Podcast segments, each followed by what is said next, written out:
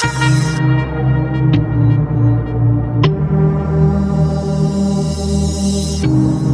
redet, ist nicht tot. Willkommen zu einer neuen Folge der Wissenschaft, worin Florian Freistetter und ich, äh, Holger Klein, über Neuigkeiten aus der Wissenschaft plaudern. Hallo Florian. Hallo Holger. Ähm, erstens Glückwunsch zur Hochzeit. Vielen Dank. Ich glaube, ihr habt äh, geheiratet, nachdem wir die letzte Sendung gemacht haben. Ne? Richtig, in der letzten Sendung war ich noch Junggeselle, mein Leben war frei und jetzt Genau, bin ich. Ehemann. Nein, also, Kriegst du mit dem Nudelholz einen übergebraten, wenn du zu spät Ja, nach genau. Hause kommst. genau, nee, also es hat die- bis jetzt äh, in den knappen ersten Monat der Ehe kann ich sagen, dass es äh, ich die Entscheidung nicht bereue. Ja, das ist doch schön. Wir, wir haben knapp drei Jahre ähm, und das ist auch immer noch prima. Also bis, bisher kann ich es empfehlen. Ja, Ich frage mich also- zwar auch gelegentlich, hä, wieso haben wir das eigentlich gemacht? Das ist so viel unsinnig, aber trotzdem irgendwie nett. Also wahrscheinlich war es Ja. Sentimentalität. Ja, natürlich aus Liebe äh, auch unter anderem, aber Ja, sag ich doch, es ist- Sentimentalität. Ja, es ist, es ist irgendwie ein bisschen was anderes. Also man war vorher auch zusammen und hat vorher auch zusammen gelebt und Ja. alles, aber es ist dann schon irgendwie nochmal, ja, es ist ein bisschen was anderes. Also, Mhm. Auch wenn sich nichts geändert hat, hat sich doch was geändert. Schon ganz schön. Kommen wir, äh, Aschbacher haben wir ja nicht mehr, aber wir haben Neuigkeiten aus dem Universum. Also kurz bevor wir angefangen haben, diese Sendung aufzunehmen, am 23. August, hat's ihn da auf dem Mond. Die Ja, haben's genau. geschafft, auf dem Mond zu landen. Ne? Also, kennst, kennst du die Mission? Das war auch meine erste Meldung, die ich vorbereitet habe. Ja, ich kenne die Mission, weil nämlich in weißer Voraussicht und äh, weil die äh, indische Weltraumagentur ja nicht irgendwie äh, sich hinterm Asteroid versteckt hat und heute aus dem Nichts heraus auf dem Mond gelandet ist, sondern das schon lange geplant hatte, haben ich und Ruth im anderen Podcast, den wir beide machen, das Universum, ähm, haben wir schon Anfang, äh, äh, glaub Anfang Juli eine Folge gemacht, wo ich äh, die indische Raumfahrt vorgestellt habe. Das war kurz bevor die Mission gestartet ist von der Erde und das haben wir zum Anlass genommen, um mal ja so allgemein auf die indische Raumfahrt zu schauen, was die so allgemein alles treiben und eben auch über die Mission. Und äh, heute habe ich dann gespannt zugesehen, ob es Indien denn schafft, weil es ist nicht so einfach auf dem Mond zu landen, wie man ja vor Wie die Russen gar nicht gerade gemerkt langer- haben. Ja. Genau, die Russen haben es nicht geschafft, ja. Ja. Und davor hat Japan nicht geschafft und davor hat äh, eine private Mission nicht geschafft und davor hat es immer mal ja, I- Israel nicht geschafft. Das waren die mit den Bärtierchen, die du ja auch Mhm. Ah, immer ja. gerne in, erwähnst. Also es ist nicht so einfach. Äh, Indien auf ist dem aber auch Mond die, zu die, landen. der letzte Versuch der Inder ist ja auch gescheitert. Ne? Das war jetzt. Genau, die Mission, die heute äh, sanft auf dem Mond gelandet ist, ist Chandrayaan 3. Äh, Chandrayaan 2 wollte schon landen auf dem Mond, das haben sie nicht geschafft. Da war ein Softwarefehler, glaube ich, und die sind abgestürzt aus 500 Metern. Und äh, Chandrayaan 1, das war wieder ein Erfolg, aber das äh, war nur eine, ein Mondorbiter. Ja. Also die Inder sind Orbit kann ja jeder landen. Das ist das. Nee, bei Indien ist wirklich gut, was Raumfahrt angeht. Die waren ja auch äh, beim Mars, was auch nicht so viele Menschen geschafft haben. Was, Also die Menschen Inder waren am geschafft. Mars? Ja, die Indien hat auch eine Mars-Mission geschafft. Ähm, also die sind nicht gelandet auf dem Mars. Das ist noch ein Stück schwieriger als auf dem Mond. Ich glaube, auf dem Mars sind bis jetzt überhaupt nur äh, die Amerikaner gelandet, soweit ich mich erinnere. Äh, sicher zumindest. Ein paar andere sind abgestürzt. Europa ist abgestürzt. Und ich glaube, äh, England hatte mal eine Sonde, äh, Beagle, glaube ich, hieß die. Die ist zwar sicher gelandet, aber konnte nicht kommunizieren. Das heißt, da hat man erst äh, irgendwie zehn Jahre später rausgefunden, dass die tatsächlich nicht abgestürzt ist, sondern sicher gelandet ist. Oh. Also, und die einzigen, die wirklich halt, ja, so auf dem Mars landen und dann dort rumfahren mit Rovern und Hubschraubern, das sind die USA. Also auf dem Mars ist noch schwieriger. Aber Indien hat es tatsächlich geschafft, äh, eine Raumsonde zum Mars zu schicken, die den Mars umkreist und die Atmosphärenmessungen angestellt hat. Und äh, das haben auch noch nicht allzu viele äh, Raumsonden geschafft, viele Länder geschafft. Und ja, das war noch dazu, erstens mal war es diese Mars-Mission eine extrem billige Mission vergleichsweise. Das ist auch nicht so äh, selbstverständlich. Und man, da hat Indien, das hat damals äh, so in der Weltraum-Community durchaus für, für Aufsehen gesorgt, dass die Inder das geschafft haben, weil sie eben tatsächlich mit dieser äh, Mars Orbiter Mission hieß die, erstens mal gezeigt haben, dass Indien das kann, was wie gesagt schwierig ist, und dass sie es für vergleichsweise wenig Geld können. Also ich habe die Zahlen jetzt nicht mehr im Kopf, hört euch den äh, Podcast an, den Roland und ich gemacht haben, aber äh, die, die war wirklich ähm, mit verglichen mit dem, was die NASA so treibt, zum Beispiel deutlich billiger. Und ich glaube, äh, in dem Jahr, wo diese Mission äh, am Mars angekommen ist, das muss äh, 2014 gewesen sein, ist auch ein Kinofilm erschienen. Ich glaube, es war Gravity. Und ich glaube, das Budget für Gravity war höher als für diese Mars-Mission der Inder. Also Ja, und jetzt hier. so ein äh, bisschen wie bei Miami Vice. Da hieß es damals in den 80er Jahren, Mhm. dass eine Folge der Fernsehserie Miami Vice so viel kosten würde, wie Miami Vice im Jahr an Budget hätte. Also die echte Miami Vice. Aber ja, 60 Millionen Euro übrigens, habt ihr es auch noch gefunden, hat Indien äh, die Mission gekostet. das ist ja nix. Ja, also. Und äh, jetzt hier Chandrayaan äh, haben sie auch ziemlich gut geschafft. Also ich habe jetzt noch keine Bilder gesehen, das wird noch kommen. Äh, die müssen ja dann auch noch ihren, ihren kleinen Rover rausschicken, den sie mitgebracht haben. Aber Indien ist jetzt das vierte Land, das auf dem Mond gelandet Das ist. cool. Das dritte Land, das noch existiert, weil eins von den drei bisherigen Ländern war die Sowjetunion. Das stimmt, Und ist auch weg. Ja, und die Russen haben es jetzt nicht wiederholen können. Ja. Nee, die haben es nicht geschafft. Und äh, das erste, das auf dem Südpol gelandet ist. Aha. Warum Und, will man auf ähm, dem Südpol landen am Mond? Ja, da will man auf jeden Fall landen, Ja, weil das ist eine von den spannendsten Regionen, was so die Zukunft des Mondes angehen wird. Also am Südpol wird sich viel abspielen in Mhm. Zukunft, weil das ist der Bereich, wo man äh, Wasser leicht zugänglich hat, weil da Krater sind und im Schatten dieser Krater äh, existiert Eis und da hat man eben Eis ähm, vergleichsweise leicht zur Verfügung. Da muss man nicht so wahnsinnig tief rumbuddeln und hat da größere Mengen und äh, deswegen, also fliegt man jetzt erstmal hin, um das zu bestätigen. Man weiß aus indirekten Messungen schon, dass das Wasser da ist, aber äh, jetzt will man natürlich immer hinfahren mit irgendwelchen Rovern oder Sonden und das genau untersuchen, damit man genau weiß, wo ist das, wie viel ist das und so weiter. Und dann äh, wird der Südpol tatsächlich ein Ziel sein, vermutlich auch äh, für, äh, für, für Menschen, die da wieder landen, wenn die Amerikaner dann wieder hinfliegen und äh, die Russen, wenn sie es mal schaffen, wollten auch zum Südpol. Also am Südpol wird viel passieren. Das ist so die Gegend des Mondes, wo man hin will, wenn man wieder am Mond was machen will. Aber warum waren wir denn dann da noch nicht? Also warum musste das denn, warum haben wir bis 2023 gewartet, um ausgerechnet dann da mal hinzufliegen, wenn das so eine interessante Gegend ist? Naja, es ist halt ein bisschen schwieriger. Also der Südpol ist halt der Südpol. Es ist jetzt nicht so, dass das so wie am Südpol der Erde, dass das da halt einfach prinzipiell schwieriger ist, aber es ist halt einfacher, wenn du auf der Mond, äh, auf der erdzugewandten Seite des Mondes bist, weil da hast so, du ja. immer Kontakt und so weiter. Südpol äh, kommt es darauf an, wo und wie du genau da bist äh, mit dem Kontakt und so weiter.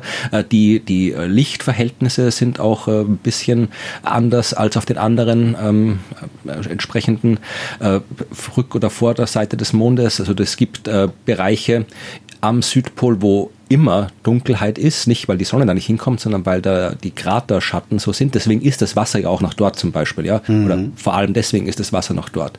Das heißt, Südpol ist einfach noch ein kleines Stückchen schwieriger als Vorderseite und deswegen hat man es bis jetzt noch nicht gemacht. Aber die Inder haben es jetzt geschafft. Also das ist beeindruckend. Und jetzt gucken wir mal, was ihr kleiner Rover macht. Also auch das, diese Mission, die macht zwar Wissenschaft, Ja. wird Wissenschaft machen und da werden, äh, wird viel Forschung rausfallen, aber auch das ist jetzt eher nochmal mehr Technikdemonstration als Wissenschaft. Also es ist beides dabei, aber ja, es war erst mal zu zeigen, dass sie es können. Und Te also ich sag mal, nationale Technikdemonstration oder äh, die, äh, geben die die Erkenntnisse über die Technik und fliegen dahin und landen und so weiter, geben die die auch weiter an die anderen Raumfahrtagenturen? Ah, gut, da musst du mal mit den, mit den indischen Raumfahrtbehörden reden, das kann ich dir jetzt nicht Okay, sagen. ja aber- dass das äh, weißt. Nee, aber äh, ich glaube jetzt nicht, äh, dass Indien da jetzt irgendwelche super tollen Techniken beherrscht, die die NASA zum Beispiel nicht beherrscht. oder So. Sondern es geht wirklich darum, dass Indien das kann. Und äh, das ist ja auch durchaus was wert zu zeigen für so ein Land. Es hat auch, ich habe ganz kurz in die Rede von äh, Modi, dem, äh, was ist mein Indien als Chef? Ministerpräsident. Premierminister? Premierminister, ja. Ja, Premierminister, also der Chef von Indien, ähm, das, äh, der hat eine kurze Rede gehalten. Indien, ja. Ja. Und äh, der hat, äh, ein Teil der Rede war auf Englisch, das habe ich verstanden. Und er hat auch gesagt, das ist äh, ein Triumph für Indien. Ich meine, gut, sowas sagt man, wenn man sowas geschafft hat, aber eben auch ja, für den globalen Süden, dass auch der sowas kann. Ja, Ja. das ist schon, schon eine interessante Entwicklung, dass eben jetzt nicht nur klassische USA, Europa die das können, sondern eben auch so ein Land wie Indien. Und bevor jetzt äh, jemand kommt und in den Kommentaren schreibt, ja, aber die Indien, die haben ja so viele andere Probleme, die sollen erstmal das lösen. halt's Maul. Ist auch richtig, aber äh, Hochtechnologie hat ja Nebenwirkungen. Genau. Und äh, da kommt ganz viel raus, auch für ein Land. Es gab mal, vor Jahren hat irgendwo, glaube ich mal, äh, haben sie eine Sternwarte, ein großes Teleskop, glaube ich, in Äthiopien gebaut. Und äh, da habe ich auch viel gelesen drüber, wo auch gesagt, ja, das haben die Äthiopier nicht ganz andere Probleme. Gesagt, Ja, haben sie, aber wenn sie da ein- ein international konkurrenzfähiges Forschungszentrum hinstellen, dann ist das für das Land gut, weil da kommt ganz viel raus. Ja, mhm. Als wenn du da einfach nur noch mehr irgendwie Entwicklungshilfe hinschmeißt, dass die Bauern dann noch mehr Brunnen graben können. Ja, also die brauchen auch Brunnen dort natürlich, in dem Beispiel, aber das, das andere ist auch wichtig und genauso ist es für Indien wichtig, eine selbstständige Hochtechnologie wie Raumfahrt zu planen, weil Raumfahrt ist ein Geschäft wie alles andere auch mhm. und wenn das nicht nur ein Geschäft ist, was die USA und Europa machen können, sondern eben auch ein Land wie Indien, dann ist es für Indiens Entwicklung vermutlich nicht so schlecht. Ja, super. Und womit treibt man Raumschiffe an? Nee, ja, und womit treibt man Raketen an? Mit Raketentreibstoff. Und der besteht woraus? Aus Dynamit. Aus Wasserstoff? genau, Wasserstoff. Hast du das gelesen? Es ist sehr, sehr kurz, äh, es ist wirklich eine Viertelstunde vor der Sendung ist es an mir vorbeigeflogen. Der Lars Fischer hat im Spektrum über Wasserstoff geredet. Und zwar ist es so, dass es auch natürliche Wasserstoffvorkommen gibt. Ja, zum ähm, Beispiel in der Sonne oder im Universum nee, im, überall. Im, Im, Erdboden gibt es natürliche Wasserstoffvorkommen und die äh, Wissenschaft hat bisher. Das ist weißer Wasserstoff oder welche Farbe hat der? Ahnung, in der Farbenlehre. Ich, ich glaube, er hat eine Farbe. Ich habe das schon mal gelesen irgendwo. Das ist da Jedenfalls wussten sie bisher nicht, wo, wo, woher der kommt, weil Wasserstoff als Molekül kann, ist, das ist viel zu klein, um im Boden einfach rumzu. Ja, das, der geht überall durch. Darum haben wir auch keinen. Genau. Und jetzt hat ähm, das französische Nationale Zentrum für wissenschaftliche Forschung hat im lothringischen Becken Wasserstoffvorkommen gefunden. Ähm, in Mali äh, haben sie äh, ab 2011 fünf Jahre lang Wasserstoff aus einer zufälligen, entdeck zufällig entdeckten Wasserstoffquelle gefunden. Aber keiner wusste so genau, was ist das, wo kommt das her und so. Und ähm, jetzt scheint es so zu sein, wie gesagt, ich habe das nur kurz überflogen, bevor, bevor, bevor die Sendung angefangen hat. Ähm, anscheinend ist der Wasserstoff nicht wie Methan im Gestein eingeschlossen, also gefangen, sondern es gibt eine Theorie, dass der die ganze Zeit neu entsteht. Ja, wie, krass wäre das denn bitte? Ja, also wenn das, das Wasserstoff äh, entstehen kann, ich meine, es ist ein, ein äh, Element, es ist ein chemisches, äh, chemischer Stoff und kann sich vermutlich in irgendwelchen chemischen Reaktionen bilden. Also es gibt ja, aber wenn, wo Wasserstoff rauskommt. Aber wenn, wenn, stell dir bitte mal vor, wir, wir wären in der Lage, äh, den zu finden, wirklich herauszufinden, wie der sich immer wieder neu bildet und den dann einfach abzupumpen. Das wäre doch grandios, oder nicht? Ist halt die Frage, welche Menge da rauskommt. Ja, das ist halt die Frage, ja, ja. Aber wenn sie in Mali fünf Jahre lang gefördert haben, also so wenig wird es ja nicht gewesen sein, sonst hätte sich nicht gelohnt und dann hätten sie nicht gefördert, oder? Ja, aber da müssen wir abwarten, was da für ja, Mengen rauskommt und ob das in Mali das einzige ist. Aber nee, im äh, lothringischen Becken haben sie auch welche gefunden. Ach stimmt, ja, hast du gesagt, ja. Aber ja, dann wird die Welt in Zukunft von Lothringen und Mali beherrscht und die Raumfahrt von Indien. Ah, hier ist, hier ähm, ist äh, die, wie viel Gas insgesamt entsteht, ist noch unbekannt. Doch in den letzten Jahren haben Fachleute ihre Schätzungen der insgesamt entstehenden Mengen immer wieder nach oben revidiert. Hm. Wahrscheinlich kommen sie drauf, dass irgendwann vor 50, 60 Jahren da irgendwelche äh, Leute irgendwas absolut Fieses verbuddelt haben und das Gas jetzt irgendwie Wasserstoff aus. oh Gott. Aber dann komme ich auch gleich mit einer Wasserstoffnachricht. Und zwar aus Österreich. Denn äh, Österreichischer das Wasserstoff. Ist das dann brauner genau. Wasserstoff? Nee, brauner Wasserstoff ist, glaube ich, eine andere Farbe. Also, äh, Wasserstoff ist ja so, wie sagst du immer, ähm, dass die, die das, mystische das, Substanz. Die, die, mythische Substanz. Genau. genau. Weil, und kann man ja durchaus äh, nicht äh, bestreiten, dass das so ist, weil Wasserstoff ist äh, das, aus dem alles besteht. Also das Universum besteht aus Wasserstoff, der Rest ist nur Verunreinigung mhm. im Wesentlichen. Und ja, es ist, ist so. Und Wasserstoff ist ein sehr, sehr guter Energieträger. Also wir könnten sehr, sehr viel Wasserstoff machen. Es gibt tatsächlich Industrien, die sich nur mit Wasserstoff äh, vermutlich zeitnah nur mit Wasserstoff dekarbonisieren lassen, so Stahlherstellung zum Beispiel und anderes Zeug. Also Wasserstoff wird schon sehr, sehr wichtig werden für eine Zukunft, in der wir die Klimakrise halbwegs irgendwie in den Griff kriegen wollen. Was Quatsch ist, ist das, was ja die ja, üblichen ja. Verdächtigen von FDP und ÖVP in Österreich alle erzählen, das dass wir irgendwie Wasserstoff durch die Leitungen in die Heizung pumpen und unsere Autos tanken damit und sowas. Das ist Quatsch. Das, wie gesagt, dafür äh, müssen wir erstmal irgendwie einen Weg finden, ausreichend viel von dem Zeug zu kriegen. Ja, ja, das wird halt schwierig. Aber man kann ihn noch herstellen. Ja, also man kann ihn auch aus diversen Grundstoffen herstellen und das ist diese typische Farbenlehre des Wasserstoffs, mhm. also der grüne Wasserstoff, das wäre quasi das, was wir haben wollen, nämlich Wasserstoff, der aus Wasser entsteht und mit erneuerbaren Energien in Wasserstoff und Sauerstoff aufgespalten wird. Das ist CO2-neutral und dann kriegen wir da Wasserstoff raus. Also das wäre besser.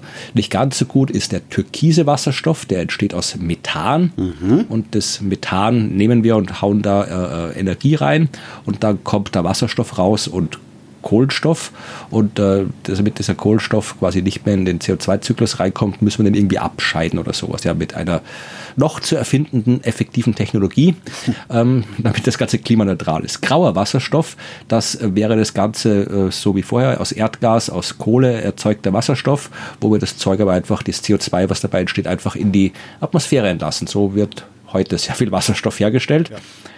Gibt es auch blauen Wasserstoff, äh, ja, da macht man auch wieder Kohle, glaube ich, und schmeißt äh, mit einer noch zu erfindenden effektiven Technologie das CO2 irgendwo in die Erde und dann, weiß ich, es gibt noch irgendwie, gibt ja, ist halt Wasserstoff. So Carbon, Carbon Capture and Storage genau. äh, Lösungen, die dann genau. direkt an die Fabriken angeflanscht werden sollten. Genau. Ja. genau.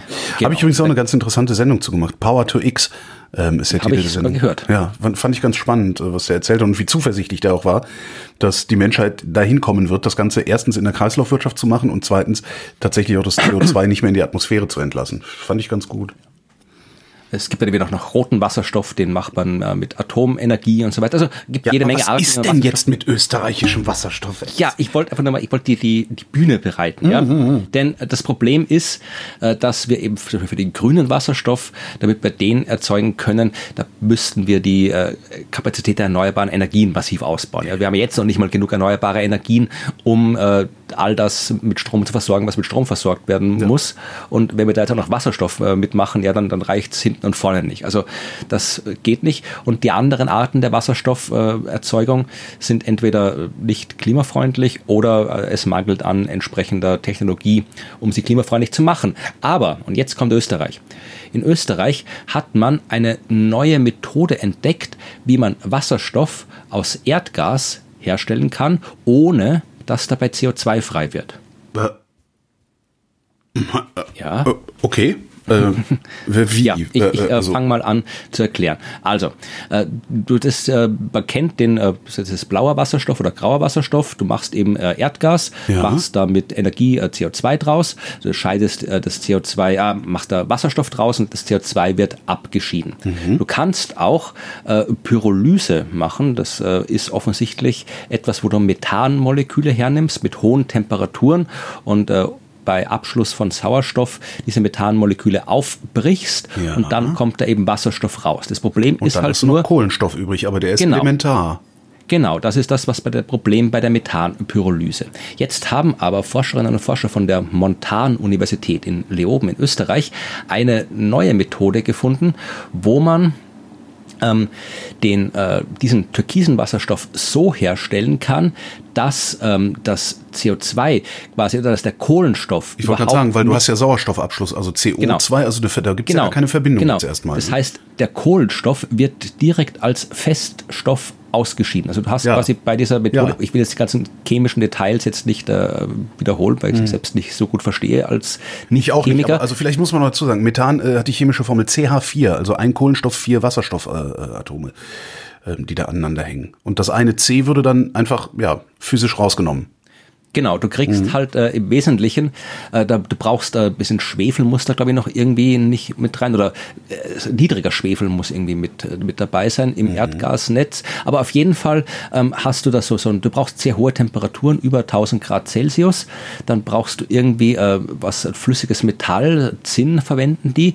Das funktioniert so ein bisschen wie ein Katalysator. Dieses Zinn spaltet bei diesen Temperaturen das Methan auf, der Wasserstoff entweicht nach oben mhm. und äh, an der, an der, äh, was geht, muss dann irgendwie aufgefangen werden und der Kohlenstoff, der sammelt sich dann an der Oberfläche von diesem flüssigen Metallbad. Ja, und da kannst und du abkratzen kannst du, und äh, in, ganz genau. normal in die petrochemische Industrie ähm, überführen ja, und, und Seife dann, draus machen und sowas. Ja, du kannst auch im Prinzip äh, den Kohlenstoff, äh, der, der ist eigentlich, wenn der rein genug ist, dann kannst du ihn äh, zum Beispiel auch in der Landwirtschaft einsetzen, zum Nein, Boden verbessern, ich weil dann ist er im Boden. Graphen. Die andere mythische Substanz. ja, aber Sie sagen halt ja, Sie, Sie arbeiten jetzt gerade, also die, die, diese Metallbadpyrolyse, wie es mhm. heißt, die funktioniert. Das haben Sie jetzt festgestellt, das funktioniert, da kommt Wasserstoff raus. Jetzt arbeiten Sie gerade dran, eben für den, für den, für dieses äh, Kohlenstoffpulver irgendwie eine äh, Anwendung zu finden, Druckertinte zum Beispiel oder Gummiprodukte oder eben auch zur Bodenverbesserung in der Landwirtschaft.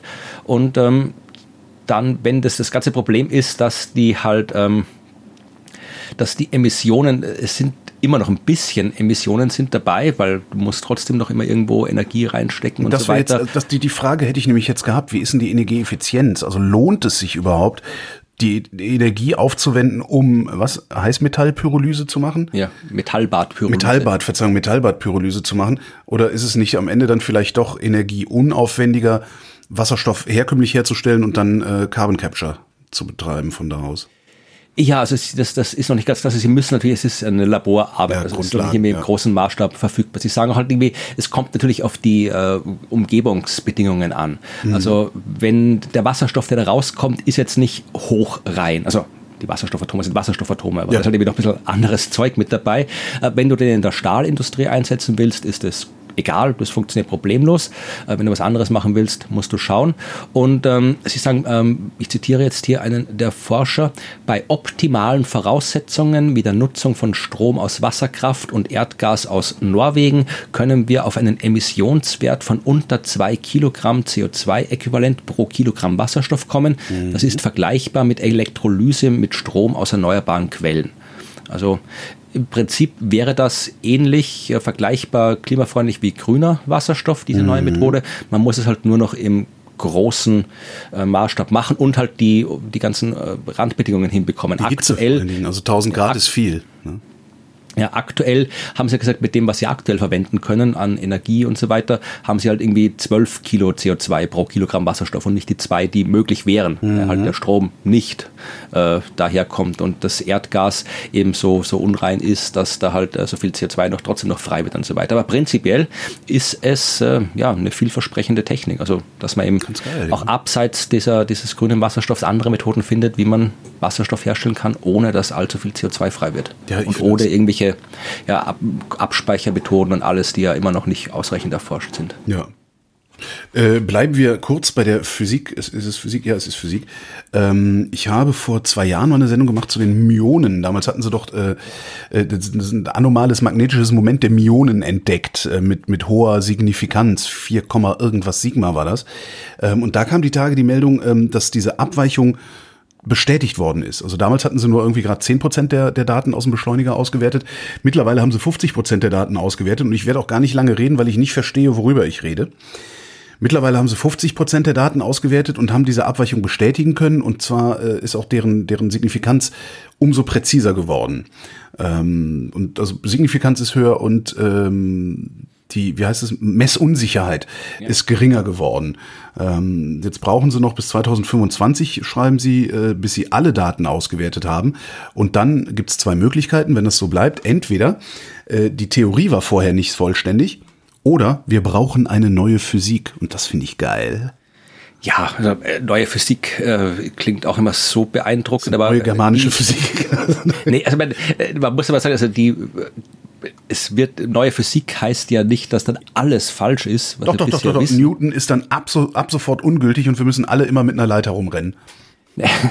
Newton ist jetzt schon ungültig, wenn man es will, weil äh, die neue Physik, die Newton ersetzt hat, war Einstein. Ja, gut. Also auch Einstein war eine neue Physik. Aber ich brauche Einstein nicht um Schwerkraft. Na gut, Schwerkraft war das schlechteste Beispiel, ja, okay. Nee, aber nein, das ist ein sehr gutes Beispiel, ja, weil äh, die Leute sagen immer, das ist eine Frage, die ich öfter mal beantworten muss nach so Vorträgen. Sie sagen irgendwie, äh, ist Newtons Gravitationstheorie falsch? Weil ja Einsteins Gravitationstheorie äh, jetzt richtig ist, ja. Nee, natürlich. Also, das, da, wo ich sie sehen kann, ist sie nicht falsch. Aber da, wo ich nicht hingucke, da guckt der Einstein erst hin. Naja, das Problem ist, dass falsch und richtig in dem Kontext äh, nicht funktioniert, mhm. sondern äh, wir wissen ja nicht, äh, was die eine Theorie ist, die definitiv alles beschreibt, was wir jetzt in dem Fall über Gravitation wissen wollen. Ja. ja die, die, kennen wir nicht. Wir wissen nur, äh, es gibt Beobachtungsdaten und wir haben Möglichkeiten, diese Beobachtungsdaten zu beschreiben. Mhm. Und Newtons Theorie ist sehr gut darin, diese Beobachtungsdaten zu beschreiben. Es sei denn, du hast es mit sehr großen Massen zu tun, dann ist Newton nicht mehr so gut. Dann macht Newtons Gravitationstheorie große Fehler. Ja. Und Einsteins Gravitationstheorie macht all das, was Newtons Gravitationstheorie macht, mit der Ausnahme, dass Einsteins Gravitationstheorie auch bei großen Massen sehr gut mit den Beobachtungen übereinstimmt. Das heißt, Einstein ist eine Erweiterung von Newtons Theorie mhm. und äh, im Grenzfall der ja so Alltagsmassen, Alltagsbeschleunigungen stimmen beide überein. Das kann man sogar mathematisch zeigen, dass dann, äh, wenn du die entsprechenden Vereinfachungen machst, die beiden Formeln quasi zusammenfallen. Mhm. Ja, und äh, das heißt, Einstein war eine neue Physik, die die alte aber inkludiert hat, weil ja. Die Beobachtung ist die Beobachtung, die Realität ist die Realität. Das ist ja, war ja schon immer so und das wird immer so sein. Was ist eigentlich aus den Einstein-Leugnern geworden, die vor zehn Jahren mal im Internet so unterwegs waren? Die sind immer noch im Internet unterwegs. da leugnen Einstein. Und diese neue, das ist ja auch, das wissen wir auch in der Teilchenphysik, das wissen wir generell in der Wissenschaft, dass wir irgendeine Art von neuer Physik brauchen, weil es gibt ja Zeug, äh, das nicht funktioniert mit Einstein, mit dem Standardmodell der Teilchenphysik. Wir wissen ja, dass es da diverse Sachen gibt, die nicht äh, so funktionieren, wie wir denken. Das funktioniert, beziehungsweise wo wir nicht denken können, wie es funktioniert, weil unsere Theorien nicht da sind. Ja, irgendwie Urknall, schwarze Löcher, äh, Neutrinomassen und all das. Mhm. Also da gibt es jede Menge offene Punkte, die mit den aktuellen Theorien nicht beschrieben werden können. Das heißt, irgendwo muss es da noch eine Theorie geben, noch eine Beschreibung geben, noch eine Physik geben, die dann halt äh, in dem Fall Einstein als Grenzfall beinhaltet. Wie cool, Beispiel. oder? Ich meine, aber das, das an sich ist doch schon cool, oder? Also, genau. Dass, dass Einstein auch nur ein Grenzfall ist. Und danach wird, wie auch immer es benannt wird, wird mutmaßlich auch wieder nur ein Grenzfall sein. Ja, natürlich. Das, ich finde das total faszinierend. Entschuldige, ich bin das, das ist halt, ich bin halt Laie und mit meinem ja, Einverstand der, äh, äh, dreht das völlig durch den Wolf. Ja. Ja. Also was die Teilchenphysik angeht, bin ich marginal mehr als ein Laie, aber auch nicht viel. Du redest, also du redest mehr drüber oder, oder, oder, oder öfter drüber. Darum erinnerst du dich an die Sachen, die du weißt, besser. Äh, ja, und ich, ich kann besser, besser, ich kann besser vorgeben, kein Laie zu sein. Aber oder so. weil ich einen Doktor in was anderem habe. Aber das ist der Doktor. So. Ja, aber dann machen wir doch gleich weiter mit Teilchenphysik, mm, ähm, aber mit einer anderen Art von Teilchenphysik oder eigentlich gar nicht mit Teilchenphysik. ähm, das ist eigentlich auch super, immer zu sagen, so, äh, es geht jetzt in Folgen um Teilchenphysik, aber nicht so richtig. Es geht, ja, äh, es geht um, äh, es geht schon auch um Wissenschaft, aber wir fangen an mit Kino. Hast du die beiden großen Sommer-Blockbuster gesehen? Natürlich, ja, warum nicht? Äh, weil Barbie mich nicht interessiert. Und ich gehe nicht gerne ins Kino, ich finde Kino nicht schön. Ich finde die große Leinwand toll, aber ich finde die gesamte restliche, wie nennt man das, User Experience im Kino furchtbar. darum ja. ich, nee, darum habe ich die nicht gesehen. Ja. Stimme ich dir zu. Also die äh, Kino-User-Experience lässt oft zu wünschen übrig. Aber äh, ja, ich habe tatsächlich äh, beide Filme gesehen. Äh, nicht wie die Freaks das tun, irgendwie so hintereinander. Die sind ja alle verrückt, die das machen. Die Barbie und Oppenheimer, das ist der zweite Film, den sie nicht wissen, sich hintereinander anschauen. Also keine Ahnung. Aber äh, Oppenheimer, vielleicht schaffst es doch nochmal. Also das, ehrlich, ich bin kein Freund von langen Filmen. Also ich bin Aber der Meinung, alles, brauche ich, brauch ich die große Leinwand für den? Entschuldige. Oder kann ja. ich das auch? Okay. Nee, also äh, ich behaupte mal, ja. Also es ist jetzt nicht so voll mit Special Effects und allem, aber das ganze, das, das ganze ja, Bild, die, die Kombination von Bild, von Musik, von also das, das funktioniert. Ähm, auf der großen Leinwand hervorragend. Ich weiß nicht, wie es äh, jetzt irgendwie am Fernseher aussehen würde. Hm. Aber wie gesagt, also diese, diese drei Stunden, dieser Film dauert, das hat mich ja am, meisten abgeschreckt, bevor hm. ich ins Kino gegangen bin, weil ich, wie gesagt, alles, was länger als 90 Minuten ist, da muss äh, die Person, die den Film macht, schon sehr, sehr gute Argumente Stimmt, haben, warum ja. das länger als 90 Minuten sein muss. Und meistens haben die Filme diese Argumente nicht. Also die meisten Filme kann man problemlos äh, um eine Stunde kürzen oder eine halbe Stunde. Also da ist einfach oft äh, aus, aus mhm. ja, ja, die haben Längen, die haben Längen, aber leider nicht am Schluss. Ja. Ja, also da behaupte ich einfach aus, aus schlampiger, schlampiger Erzähltechnik oder Unwillen, sich da mit der Erzähltechnik auseinanderzusetzen, ähm, kommen halt diese langen Filme raus, behaupte ich jetzt mal. Aber äh, Oppenheimer, diese drei Stunden, natürlich, wenn du hockst drei Stunden auf deinem Hintern, das äh, sind drei Stunden, die du auf deinem Hintern hockst, aber wenn du einen halbwegs bequemen Kinosessel hast und so, dann geht das. Und ich habe mich in keiner Minute gelangweilt oh. dieses Films. Also ich bin wirklich, ich wüsste jetzt nicht, äh, vermutlich, wenn man will, kann man den auch kürzen irgendwie, aber nichts in dem Film ist da, wo man denkt, das soll da nicht sein. Also das hat mich überrascht, weil du musst mal drei Stunden eine Geschichte erzählen, ohne dass du dich langweilst dabei. Ja, also das, das kriege ich nicht hin. Ja. Mhm. ja, also äh, kann ich wirklich nur, wer es noch nicht gesehen haben sollte, nur empfehlen. Äh, wie gesagt, man muss sich jetzt auch nicht fürchten, dass da jetzt nur äh, es nur um Wissenschaft und Quantenmechanik geht. Die kommt zwar vor, es wird ein bisschen was erklärt, aber es, ist, es geht eigentlich nicht um das in dem Film. Es geht schon um den Bau der Atombombe an Ottenheimer und Physik, aber die Geschichte ist eine, die, die jetzt verstanden werden kann, auch ohne dass man Ahnung von Quantenmechanik hat. Ja. Mhm. Also ist ein schöner Film. Und äh, Barbie, und das ist jetzt da, wo, wo dann die Forschung kommt, über die ich kurz reden möchte. Ah. Barbie habe ich auch gesehen und ich habe mich auch, auch nicht gelangweilt. Ich, hab, ich bin da jetzt ohne großartige äh, irgendwelche äh, ja, Gedanken reingegangen in den Film, aber ich war positiv überrascht. Also man muss äh, quasi mal sich darüber im Klaren werden, dass es ein Werbefilm von Mattel ist. Ja. Weil das ist es. Ja. Und wenn man das jetzt quasi mal akzeptiert, dann kriegt man eigentlich einen sehr unterhaltsamen Film zu sehen. Mhm. Also es ist nicht das, was man sich denkt. Also die, die haben da schon mehr gemacht als nur irgendwie so ja, äh, Werbung für äh, Spielzeug, sondern die haben jede Menge äh, originelle Ideen drinnen gehabt in diesem Film, die ich wirklich originell fand. Mhm. Und was im Internet und in allen Filmpodcasts und von allen FilmkritikerInnen da diskutiert wurde, ist natürlich jetzt, ist der Film feministisch, ist er nicht feministisch, ist er äh, zu sehr äh, auf eine Richtung feministisch, äh, ist er zu wenig, ähm, ich das andere nicht ein, transektionell, sektionaler intersektionell, Feminismus? Intersektionell. intersektionell, das war das Wort, ja. Also da, da mögen andere diskutieren, die da tatsächlich mehr von der Theorie Ahnung haben. Aber man, etwas, was im Film tatsächlich äh, thematisiert wird, ist, ähm, dass Selbstbild, das du bekommst als Kind, als Erwachsener, wenn du dich mit Barbie-Puppen beschäftigst, wenn du damit mhm. spielst und so weiter. Ja, und äh, dazu es Forschung, die gab es natürlich auch schon vor dem Barbie-Film, aber die hat jetzt noch mal ein bisschen so einen Aufmerksamkeitshype bekommen durch den Film. Mhm. Und eine dieser Forschungsarbeit, die fand ich ganz interessant. Ja, da ging es um ähm, Studienteilnehmerinnen in dem Fall tatsächlich, weil Barbie immer noch was ist, mit dem hauptsächlich äh, Mädchen, Jugendliche, junge Frauen sich beschäftigen. Die waren im Durchschnittsalter von 19 Jahren. Das heißt, die haben nicht nur Kinder äh, erforscht, sondern eben auch erwachsene Frauen, die sich damit beschäftigt und haben halt geschaut, ähm, wie reagiert, also wie verändert sich die eigene Körperwahrnehmung von diesen jungen Frauen mhm. in Reaktion auf die Bilder von diesen Barbie-Spielzeugen. Und sie haben da ja. drei verschiedene Gruppen gehabt. Sie haben einmal so die klassische Barbie gehabt, also Barbie Fashionista Puppen haben sie die genannt. Ich kenne mich in den Barbie Produktgliedern nicht so aus, aber das dürfte das sein, so halt ja, so so ja Barbie Barbie halt.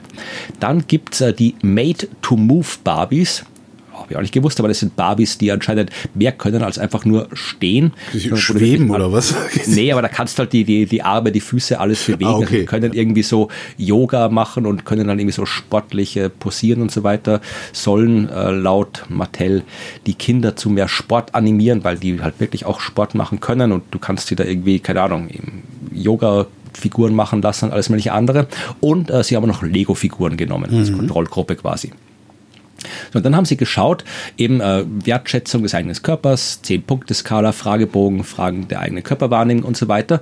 Und äh, die Hypothese war, ähm, dass die, die, dass die, die Körperwahrnehmung durch diese beweglicheren, sportlicheren Barbie-Puppen, die eher realen Körpern entsprechen als diese Fashionista-Barbies, ja. dass, äh, die, dass die Beschäftigung mit diesen sportlichen Barbies äh, weniger negative Auswirkungen auf die Körperwahrnehmung hat als eben die Fashion-Barbies. Das Ergebnis war ganz anders, entgegen dieser Hypothese. Äh, es ist wurscht, welche Barbie. Äh, die negativen Reaktionen sind gleich, egal welche Barbie du okay. hast. Weil offensichtlich ähm, ja, die, die, die äh, Frauen immer ihr Aussehen irgendwie vergleichen mit den mhm. Puppen und ja, wenn du anfängst, irgendwie dein, deine Körperwahrnehmung von anderen Körpern abhängig zu machen, dann hat das immer tendenziell negative Folgen. Ja. Ja, äh, war das eine Studie? Äh, Achso, das war, war eine kleine Studie. Das war schon Achso, oh, das ja. war's schon. Okay, ich dachte, ich dachte, es kommt noch irgendwie der. Es gab jetzt, glaube ich, noch zu, äh, das wollte ich noch lesen, es gab ein Interview der Psychologin, die das gemacht hat, äh, mit Nature. Also mhm. Nature macht nicht nur Forschungsarbeiten, sondern die machen auch Interviews und Editorials und so weiter. Und äh, anlässlich des Barbie-Films haben sie eben ein Interview mit dieser Psychologin gemacht. Das äh, können wir auch verlinken. Das Problem ist, das ist äh, Closed Access. Da musst du irgendwie Geld zahlen, wenn du es lesen willst. Und zwar viel Geld, aber äh, ich konnte nur den ersten Absatz lesen und der sagt nichts aus. Alles klar. da, da, ich habe auch noch was Feines gefunden und zwar, ähm, äh, wir, wir, wir haben ja ein Spenderorganproblem. Ne? Also wir könnten viel mehr Organe transplantieren, als äh, Organe verfügbar sind, weil ja wir so komische Regelungen zum Thema äh, Organspende haben und sowas. Ähm, was sie jetzt in den USA gemacht haben, ähm, sie haben ähm, eine Schweineniere in einen Menschen transplantiert ähm, sicherheitshalber in einen hirntoten Menschen was ich auch irgendwie ein bisschen makaber finde. Aber ja, wir wollten halt gucken, äh, ob das überhaupt funktioniert und jetzt nicht viel zu so große groß den äh, Patienten ähm, gefährden.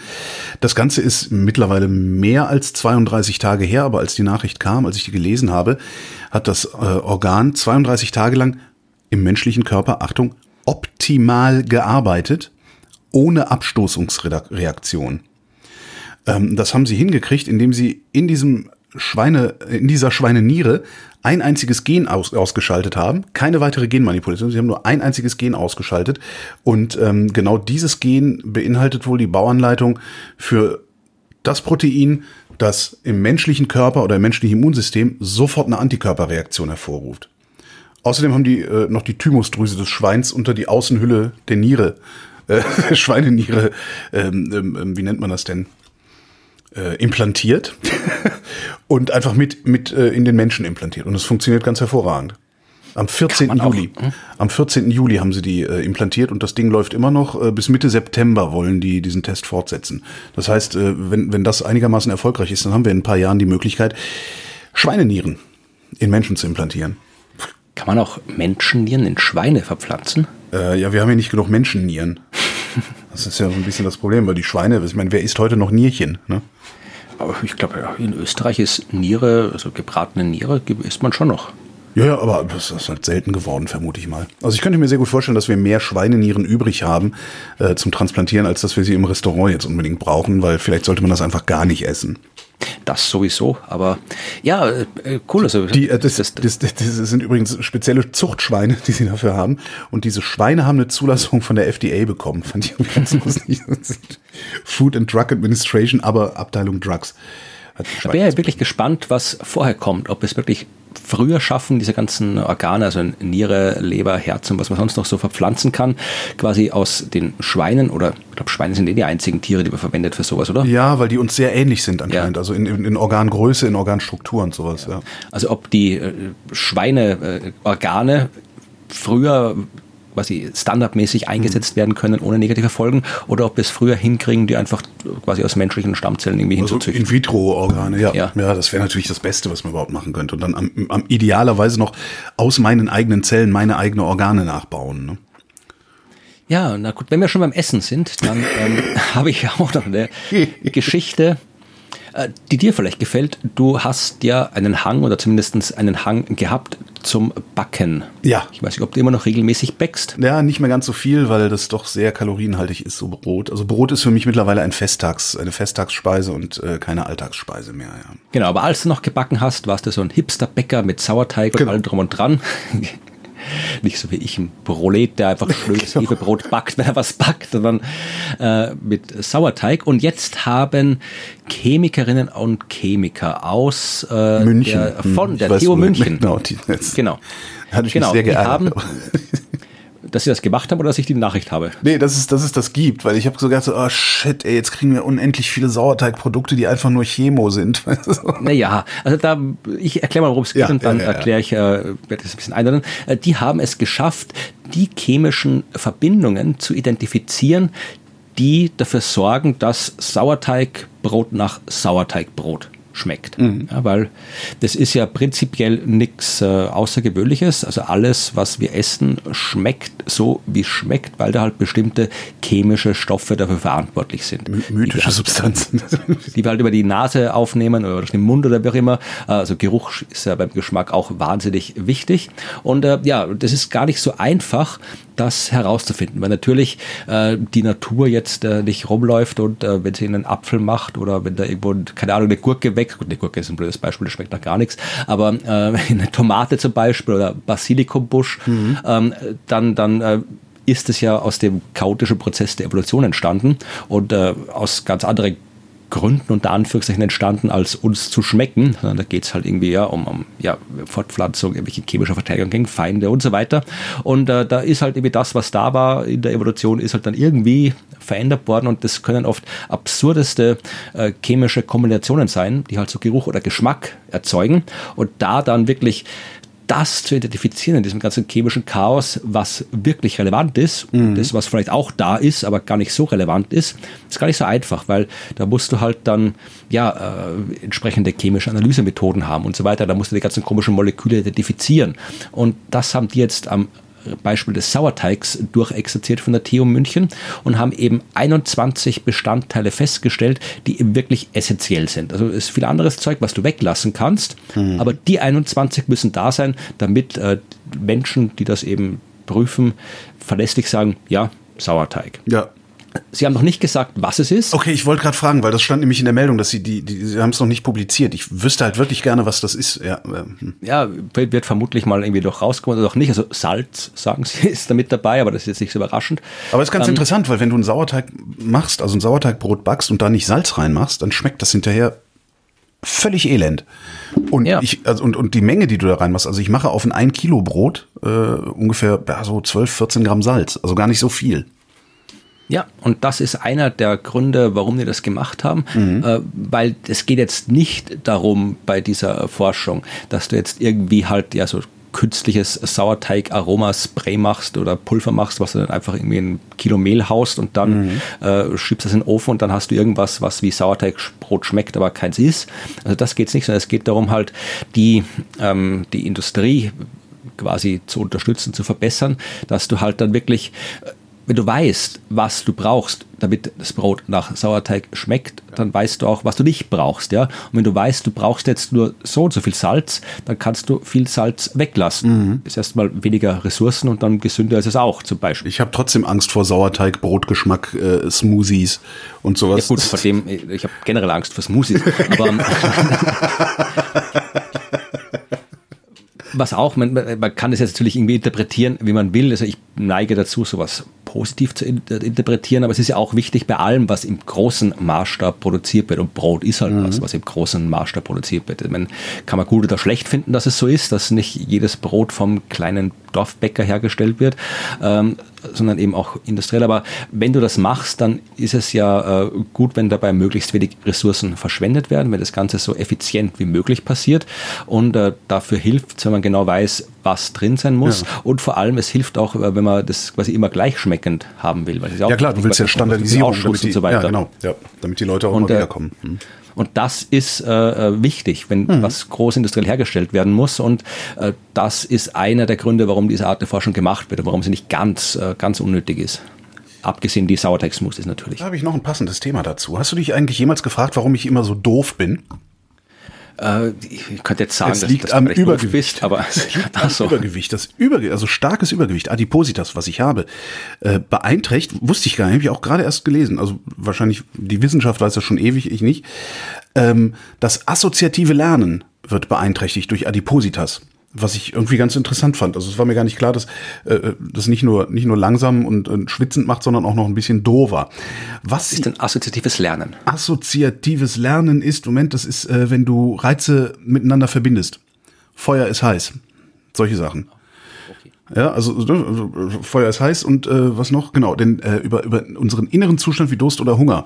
Ähm, das wird über assoziatives Lernen mit Verhaltensweisen verknüpft. Also es geht jetzt wirklich um diese Art von Lernen, nicht irgendwie. Um diese Art von Lernen, äh, nicht irgendwie genau, Quantenmechanik und Erinnerung. Nein, nein, nein, nein, diese Formel auf der Seite der Buch. Außer wenn so. ich die Quantenmechanik über assoziatives Lernen verinnert habe, indem ich in eine Flamme gegriffen und währenddessen Hunger gehabt habe oder so ähnlich. Okay. Gut. Jedenfalls, also gut, das, da, da greift das ein. Also Adipositas macht assoziatives Lernen schwieriger. Darum, äh, weiß ich nicht, greifen Dicke ständig auf die heiße Herdplatte oder so. Ich weiß es nicht. Ähm, was aber viel interessanter ist, ähm, jetzt haben sie, jetzt haben sie, wer ist denn sie? Max Planck Institut für Stoffwechselforschung in Köln ähm, hat sich angeguckt, diese GLP-1-Agonisten, das sind diese neuen ähm, äh, Diabetes-Medikamente, die als sogenannte Abnehmspritzen auch gehandelt werden. Hast du bestimmt schon mal von gehört. Ozempic, Vegovi heißen die. Semaglutid. Ich habe davon gehört, von irgendwelchen Abnehmspritzen, aber habe mich nie näher damit beschäftigt. Ja, das sind, also das ist, ähm, das, das sind äh, das sind Wirkstoffe, die heißen Semaglutid, äh, Liraglutid äh, heißen die Wirkstoffe. Äh, die hemmen den Appetit, fördern die Insulinproduktion und ähm, sind eigentlich ein Diabetesmedikament, haben aber zur Folge, dass bei äh, stark, insbesondere stark übergewichtigen Menschen, auch bei leicht, aber stark umso mehr, äh, die tatsächlich dramatisch abspecken und zwar innerhalb unfassbar kurzer Zeit.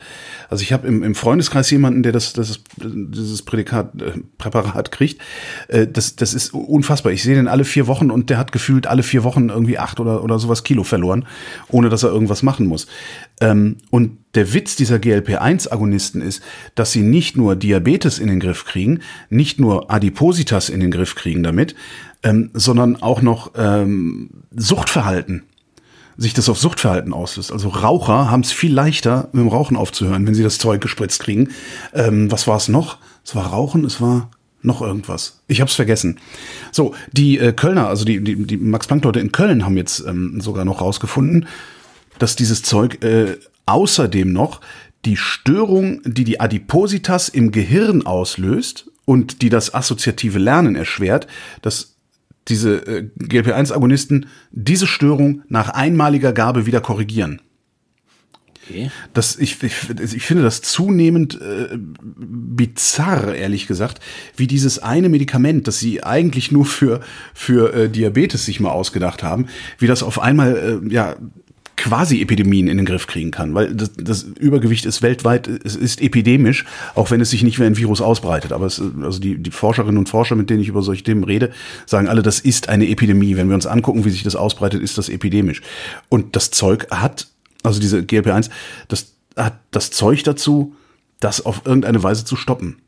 Und das finde ich echt faszinierend. Das einzige Problem bei diesen GLP-1 ist, dass ähm, sobald du aufhörst, die zu nehmen, und da rede ich jetzt nur von, von Übergewicht, sobald du aufhörst, die zu nehmen, nimmst du das alles wieder zu. Es sei denn, du bist so stark, dass du dein Verhalten auf dein neues Gewicht anpassen kannst. Und das ist ja sehr, sehr schwer. Also das ist ja auch das, was vielen Übergewichtigen ja letztendlich den Strich durch die Rechnung macht, dass die Verhaltensänderung nicht nachhaltig genug ist. So, ansonsten ja, würde ich mir das sagen. auch schon längst illegal im Ausland besorgt haben und mir äh, reinhauen, wenn ich ehrlich bin.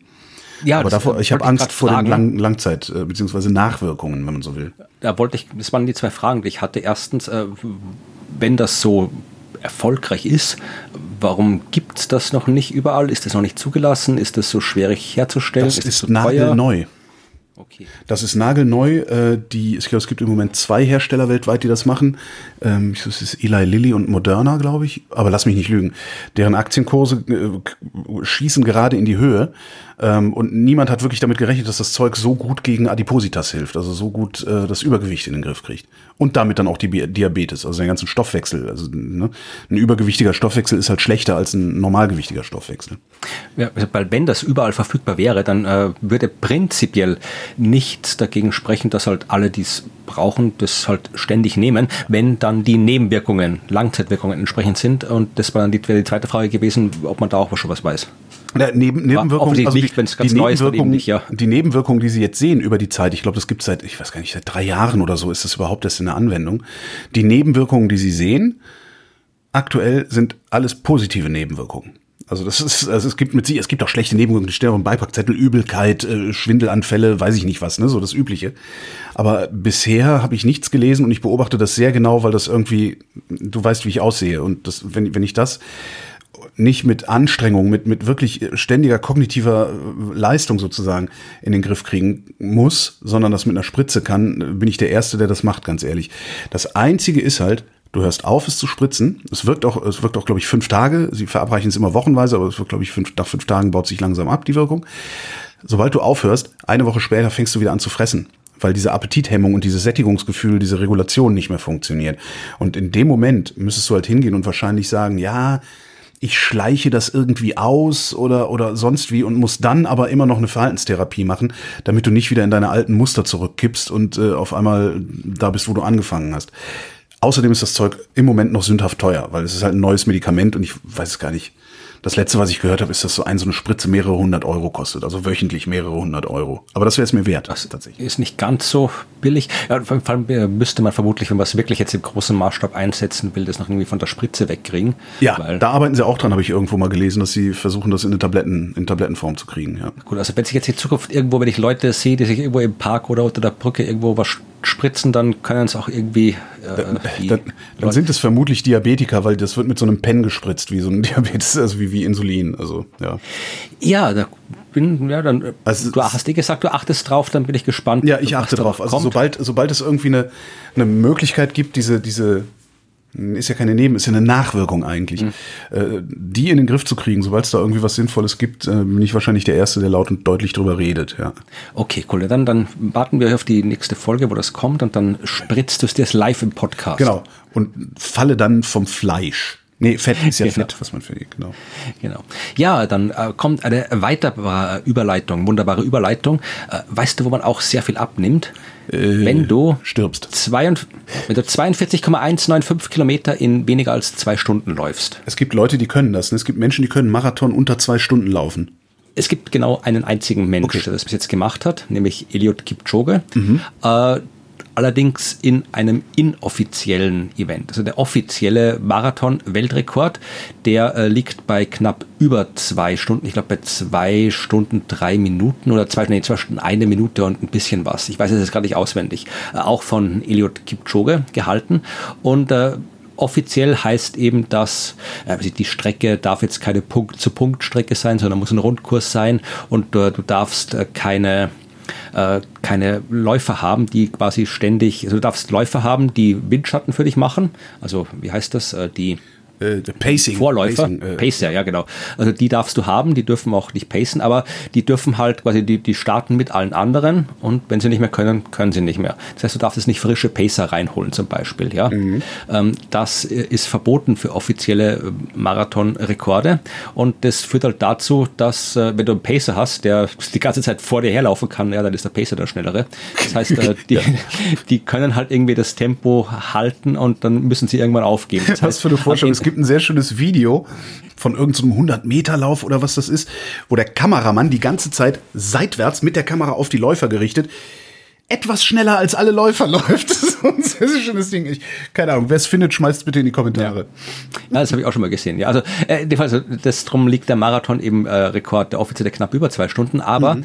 Eliot Kipchoge hat in äh, zu einem ja sehr hart gesponserten Event zweimal probiert, eben herauszufinden, ob es auch unter zwei Stunden geht, wenn man halt ein bisschen was dran dreht. Ja, also das hat man halt gemacht. Da hat man wirklich eine optimale Strecke gesucht, die wirklich die, genau wirklich flach ist, wie was ohne einzigen Höhenmeter, wo keine scharfe Kurven dabei sind, an einem Tag, wo die Temperatur absolut optimal ist. Das muss ja auch, wenn du da irgendwie Elite-Läufer bist, dann darf es ja auch irgendwie, keine Ahnung, was muss sein, 17 Grad oder 18 Grad, was irgendwie die optimale Temperatur ist, dass mhm. dein Körper dieses Tempo halten kann und so weiter. Das haben sie einmal probiert, ich glaube, auf einer Rennstrecke in Modena, nee, Monza. Monza war das. Mhm.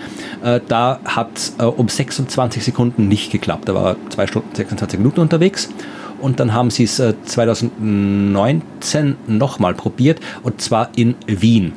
Äh, da gibt es die Prater Hauptallee.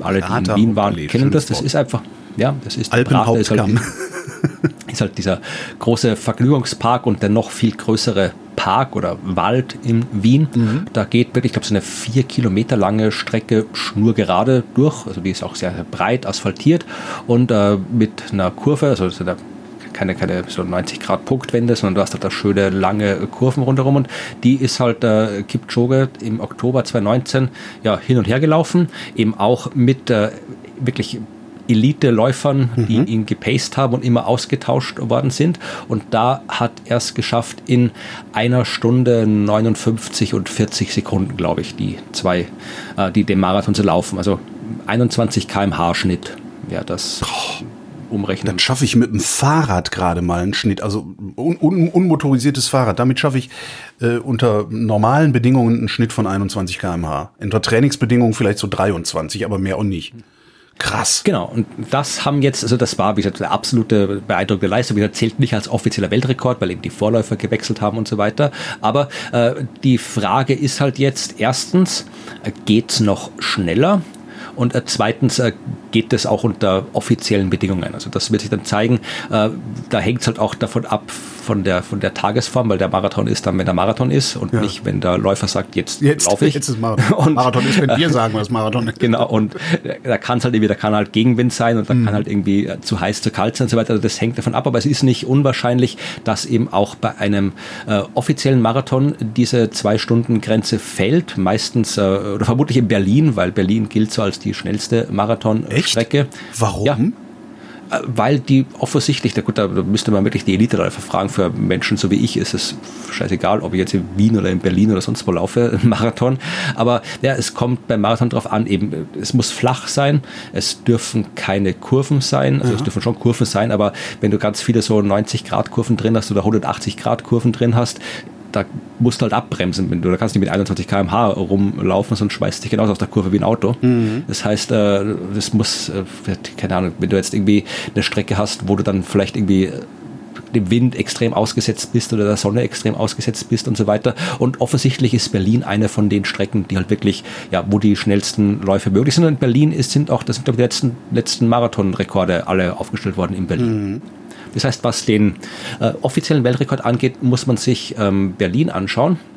Aber äh, Forscherinnen und Forscher aus Frankreich haben jetzt äh, eine Arbeit veröffentlicht und geschaut, ob dieses, äh, dieses, diese inoffizielle Rekordzeit auch noch schneller gehen würde.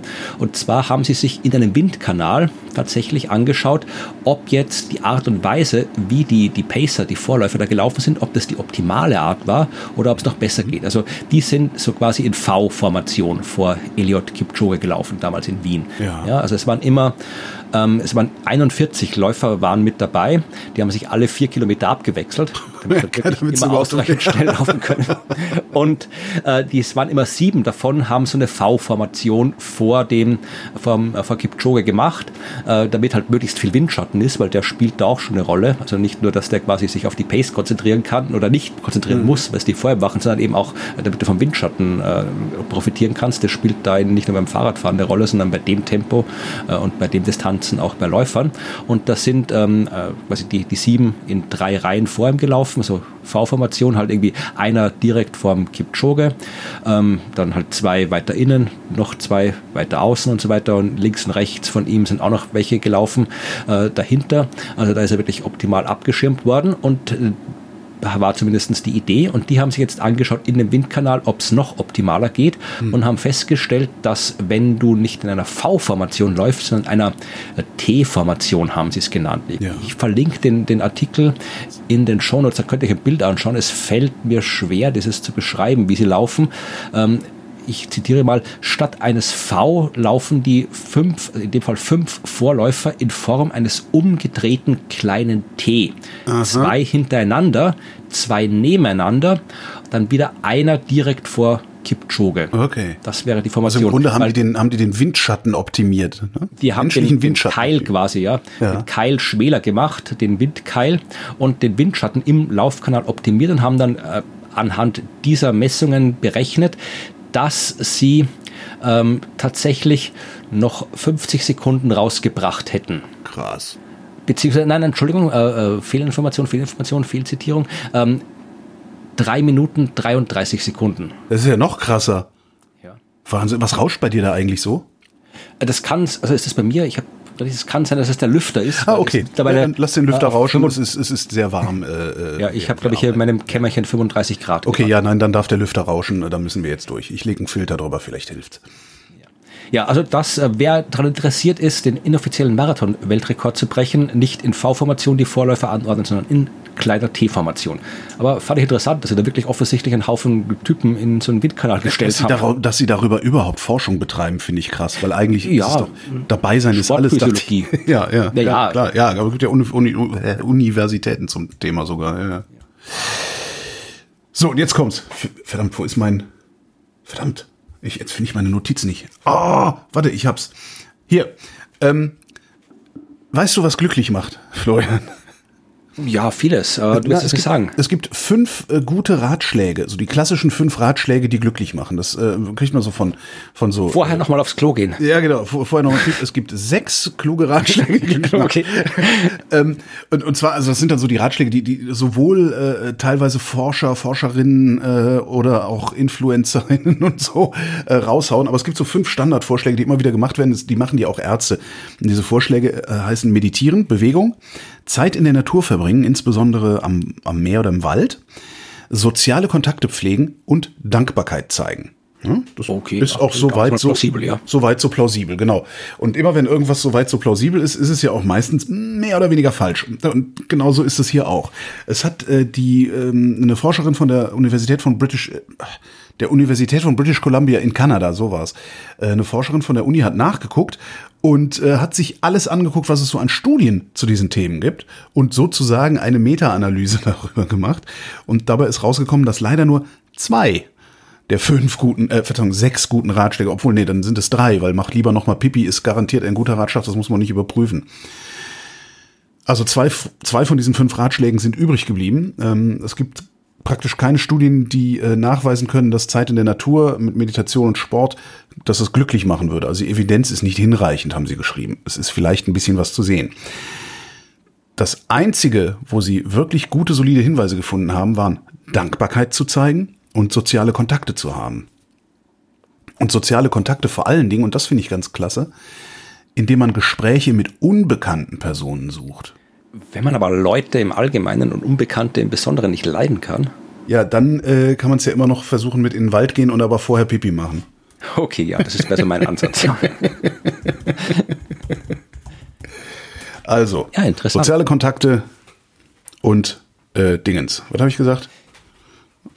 Dankbarkeit. Dankbarkeit, genau. Sei, sei, ja, danke. Genau, also da kann man gleich mal einwerfen hier, das könnte auch öfter gesagt werden, seid dankbar für diesen Podcast und unterstützt uns. Müssen nicht eher wir dankbar sein, dass wir unterstützt werden? Nee, die müssen dankbar sein und uns Geld überweisen. Genau. Ja, so, stimmt. Und wir sind dankbar, dass es passiert ist. Genau, da, da, da, ja, wir danken euch. Ich, ich bin auch sehr Genau. dankbar. Also geht alle nochmal Pipi und dann geht's zur Bank. ja,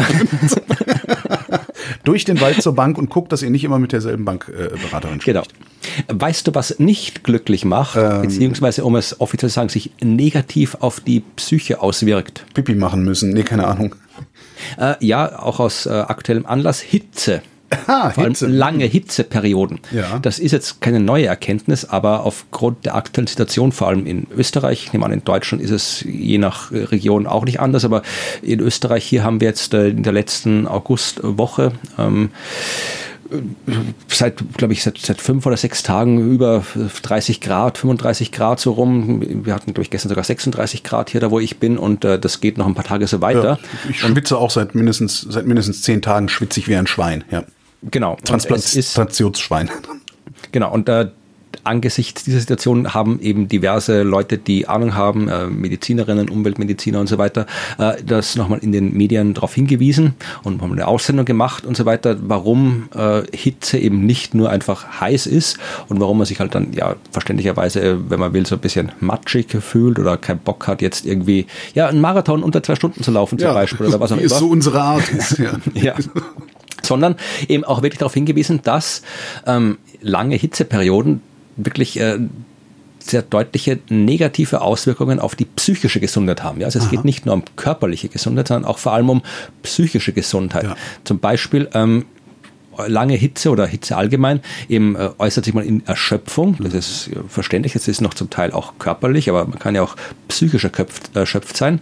Äh, damit einhergehen dann oft auf Lethargie, Teilnahmslosigkeit, gedrückte Stimmung, man ist mental allgemein schlechter drauf und so weiter. Und wenn das anhält, ja, dann äh, kann es wirklich äh, schlecht werden, ja, weil dann, dann fü- fühlst du dich äh, so eine, so eine Hilflosigkeit, sagt der äh, hier zitierte Umweltmediziner. Das wird das Stresshormon Cortisol vermehrt produziert. Und wenn das vermehrt produziert bei dem Körper, dann äh, sind da jede Menge äh, negative Reaktionen, die daraus folgen, wenn du über längere Zeit zu viel von diesem Stresshormon in dir hast. Ja? Dann hast du eben körperliche, aber auch psychische negative Folgen. Das heißt, hohe Temperaturen, lange Hitzeperioden haben, äh, machen erhöhten Stress und äh, können Angststörungen und Depressionen verursachen oder, wenn sie schon da sind, verschlimmern. Und äh, das äh, ist So, ich sage es deswegen, weil es wichtig ist, dazu sagen, weil man sich eben bei der bei den ganzen Auswirkungen der Klimakrise, wenn man sich überhaupt mit der Gesundheit beschäftigt, meistens dann nur mit der äh, körperlichen also Gesundheit der, beschäftigt. Ja, ja, ja. Aber die psychischen äh, Folgen der Klimakrise, die sind auch nicht ohne. Also äh, damals, als ich mit Claudia in meinem anderen Podcast das Klima äh, über das entsprechende Kapitel im IPCC-Bericht äh, gesprochen haben, waren wir beide ja, erschrocken, überrascht, wie umfangreich die psychischen Folgen quasi der Klimakrise sein können. Das fängt eben von dem an, was ich gerade erzählt habe, ja. äh, kann aber dann wirklich eben auch sowas äh, gehen, ja, extreme Hitze, das irgendwie häusliche Gewalt, ja, der, der Alkohol, der Drogenkonsum kann mhm. steigen, äh, steigen, wenn du gestresst bist und so weiter. Also das gibt allein, oder jetzt dann aus einer ganz anderen Richtung zum Beispiel, wenn da, wo du wohnst, wenn es das dann nicht mehr gibt, weil der Meeresspiegel gestiegen ist oder sowas, ja, dann hat das auch extreme negative psychische Auswirkungen auf dich. Ja. Oder sowas wie, wie, mir fällt der Begriff gerade nicht ein, da gibt es einen Begriff, äh, zu wissen, dass zum Beispiel jetzt hier das, das Great Barrier Reef nicht mehr existieren wird. Climate Anxiety. Ja, das war der, der mhm. Begriff. Also das kann auch ganz viele, also äh, das wird zu weit führen, das jetzt hier aufzusetzen, aber die psychischen Folgen der Klimakrise, die sind äh, auch dramatisch und die sollte man nicht, äh, sollte man nicht unter den Tisch fallen lassen. Es gibt eine Studie, die auch in diesem Artikel jetzt über die Hitzeperiode zitiert wird. Äh, das sind Daten, die aus den USA und aus Mexiko stammen, die zeigen, wenn die monatliche Durchschnittstemperatur um ein Grad Celsius ansteigt, mhm. dann steigt die Suizidrate um 0,7 bis 3 Prozent. Also das ja, ist. Das ist, das ist auch, auch, auch beeindruckend. Also rechnet man ja eigentlich nicht mit, weil ist ja so schönes Wetter draußen. Ne? Das wäre so die, die, die intuitive äh, äh Begründung. Ja, und wer ist besonders gefährdet? Die, die es eh schon nicht leicht haben. Die typischen, also die, die, äh, ja, die vulnerablen die Armen, die Gruppen, wie sie heißen. Ja? Genau, die vulnerablen. Weil äh, Menschen mit psychischen Erkrankungen häufiger in Armut leben oder eh schon chronische Krankheiten ja. haben, Suchtkrankheiten haben und so weiter, was sie alle noch anfälliger macht dafür. Ja, also das äh, macht alles nicht besser. Aber ja, obdachlose Menschen zum Beispiel, weil wo sollen die hingehen? Ja. Also die haben eh schon, wir sollten uns eh schon als Gesellschaft extra um diese Menschen kümmern, aber eben noch mehr, weil die Welt, die wir gestalten, gerade für diese Menschen ja sehr viel schlimmere, eine schlimmere Zukunft hat als äh, für uns andere, die wir uns vielleicht noch irgendwie richten können. Und damit wir die schlechten Nachrichten gleich aus dem Weg kriegen, äh, eine neue Studie, eine neue Prognose der NASA zeigt, dass die 2-Grad-Schwelle früher erreicht werden wird als bisher angenommen. Also wir werden schneller als bisher 2 Grad über den Temperaturen vor der industriellen Revolution liegen, als wir dachten. Äh, Wenn es so weitergeht. Ein, ein Jahrzehnt, in das die das legen? Ja, ich sag's dir gleich. Okay. Also das ist wirklich, wenn das das äh, jetzt hier so persönliche Anekdote. 2019 äh, haben wir bei den Science Busters, dem Wissenschaftskabarett, wo ich immer wieder äh, damit auf der Bühne stehe, äh, eine Show gemacht, wo es ums Klima ging und ich habe eine Nummer ausgearbeitet, um ja äh, zu visualisieren, zu erklären, wie das ist mit dem CO2-Ausstoß der Menschheit, ob die Corona-Pandemie daran was geändert hat, äh, wie viel wir so emittieren pro Jahr und mhm. wie viel Budget wir quasi noch haben, wenn wir das die eineinhalb Grad Schwelle nicht überschreiten wollen. Ja. Das ist eine sehr, sehr schöne Nummer gewesen, die äh, hat gut funktioniert. Die haben mir viele Menschen nachher gesagt, dass sie das, äh, diese Visualisierung, die ich mir da ausgedacht habe, dass sie das sehr gut fanden. Ähm, ab und zu kommt es vor, dass äh, so, mittlerweile haben wir ein ganz neues Programm, aber ab und zu kommt es vor, dass wir aus diversen Gründen alte Programme nochmal spielen. Ja. Und ähm, vor kurzem äh, ist es wieder passiert, dass ich ein altes Programm spielen musste, eben genau dieses. Und ähm, das hat mich sehr geärgert, weil ich habe das irgendwie, das war wie also Management durcheinander, das habe ich nicht gewusst und ähm, äh, konnte es dann nicht mehr ändern. Aber ich habe diese Nummer, wo ich da stehe und am Ende dann sage, ja, im Wesentlichen läuft es daraus hinaus, dass ich sage, äh, wenn die Politik sich nicht ganz so bescheuert anstellen würde, wie sie es tut, sondern mal zusammenreißen würde, dann hätten wir noch eine Chance, dieses 1,5 Grad Ziel zu erreichen. Mhm. Kann ich nicht mehr sagen, weil das ist durch mittlerweile. Das ist durch, ja. Okay. Ja.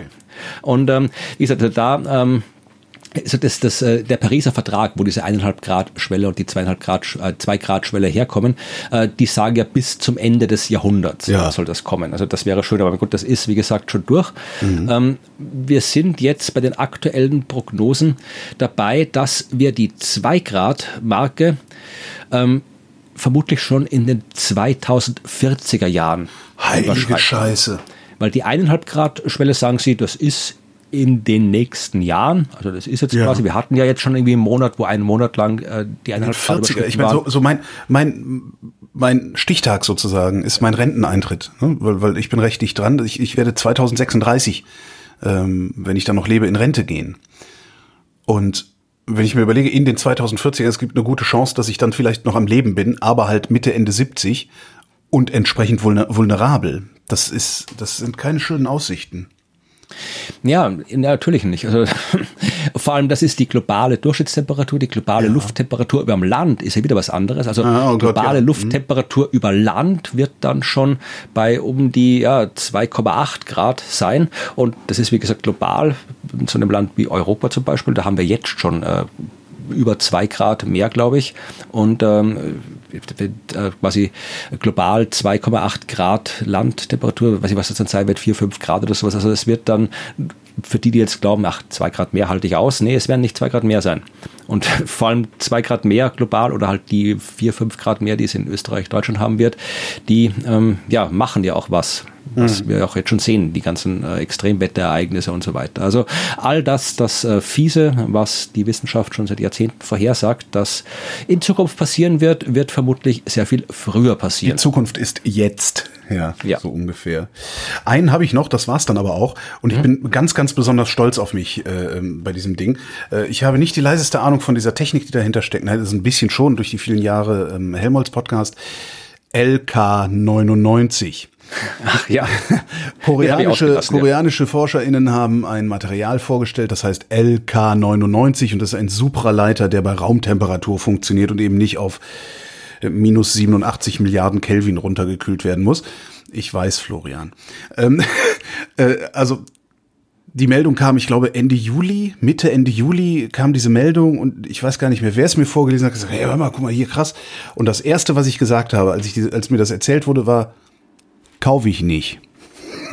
Und da bin ich besonders stolz drauf, dass ich noch trotz mangelndem Sachverstand damals schon gedacht habe, nee, das ist nicht, nee. Die, die, die, die Veröffentlichung, Veröffentlichungsart, Veröffentlichungszeitpunkt, ne, mitten im Sommerloch, diese ganzen, das hat alles nicht gepasst, das war alles zu schön, um wahr zu sein. Und nochmal, wenn etwas zu schön, um wahr zu sein ist, dann ist es fast immer auch nicht wahr. Also der Raumtemperatur-Supraleiter LK99 stimmt halt nicht. Ja, ich habe das auch so mitverfolgt, natürlich die Geschichte, ähm, ohne mich jetzt da intensiv damit zu beschäftigen, weil ich auch keine Ahnung davon habe. Ich auch nicht, aber ich habe trotzdem Supraleiter richtig gelegen, wie cool ist das? Ja, Zufall. Nee, aber, aber prinzipiell ist es ja äh, nicht unwahrscheinlich oder unmöglich, dass es einen Supraleiter gibt, das ein Material, das Strom ohne Widerstand leiten kann, bei Raumtemperatur. Also wir wissen, dass es Materialien gibt, die das können bei sehr tiefen Temperaturen. Wir wissen, dass es Materialien gibt, die das können bei höheren Temperaturen. Wir wissen, dass es Materialien gibt, die es bei sehr hohen Temperaturen können, wenn der Druck enorm hoch ist. Und ja, warum soll es nicht irgendwie auch ein Material geben, das das bei normalen Raumtemperaturen einen normalen Druck kann? Man hat es ja doch nicht gefunden. Ich wollte gerade sagen, absolut. Also sie nähern sich dem ja durchaus an. Und hier war es aber so, dass es Materialverunreinigungen war. Und wenn es äh, das gäbe, dann, wäre das ja, das, das wäre nicht eine neue Physik, weil die Physik kennen wir, aber ja, das wäre eine, eine Revolution. Das wäre so wie, wie, ja, wie damals, als wir den elektrischen Strom erfunden haben oder irgendwie sowas, weil das, wenn du Strom einfach von irgendwo nach irgendwo widerstandsfrei leiten kannst, Dann hast du gewonnen. naja, kann man sich ausdenken, was das für Folgen hätte. Und wollen Also, sogar die Bayern äh, erneuerbare Energien haben. Wahrscheinlich. Aber äh, ja, hat halt nicht geklappt. Aber Nee. ich, ich, ich schließe nicht aus, dass das irgendwann klappt, aber ja, ich bekam es auch ein bisschen komisch vor, Ja, vor allem, so- weil ja dann auch, auch die Art und Weise, wie es veröffentlicht worden Ja. ist und alles, das war alles sehr, sehr bisschen leicht, leicht dubios. Hm, genau. Dann kommt jetzt meine letzte Meldung, so ein kleines Mysterium für die Hörerschaft zum Schluss. Und zwar ein mysteriöser Cyberangriff. Was? Und weißt du, wer mysteriös Cyber angegriffen wurde? Nee, aber ich habe es als Shownote, in die Shownotes äh, trage ich es ein mit Schlussmysterium. Ich Genau. höre.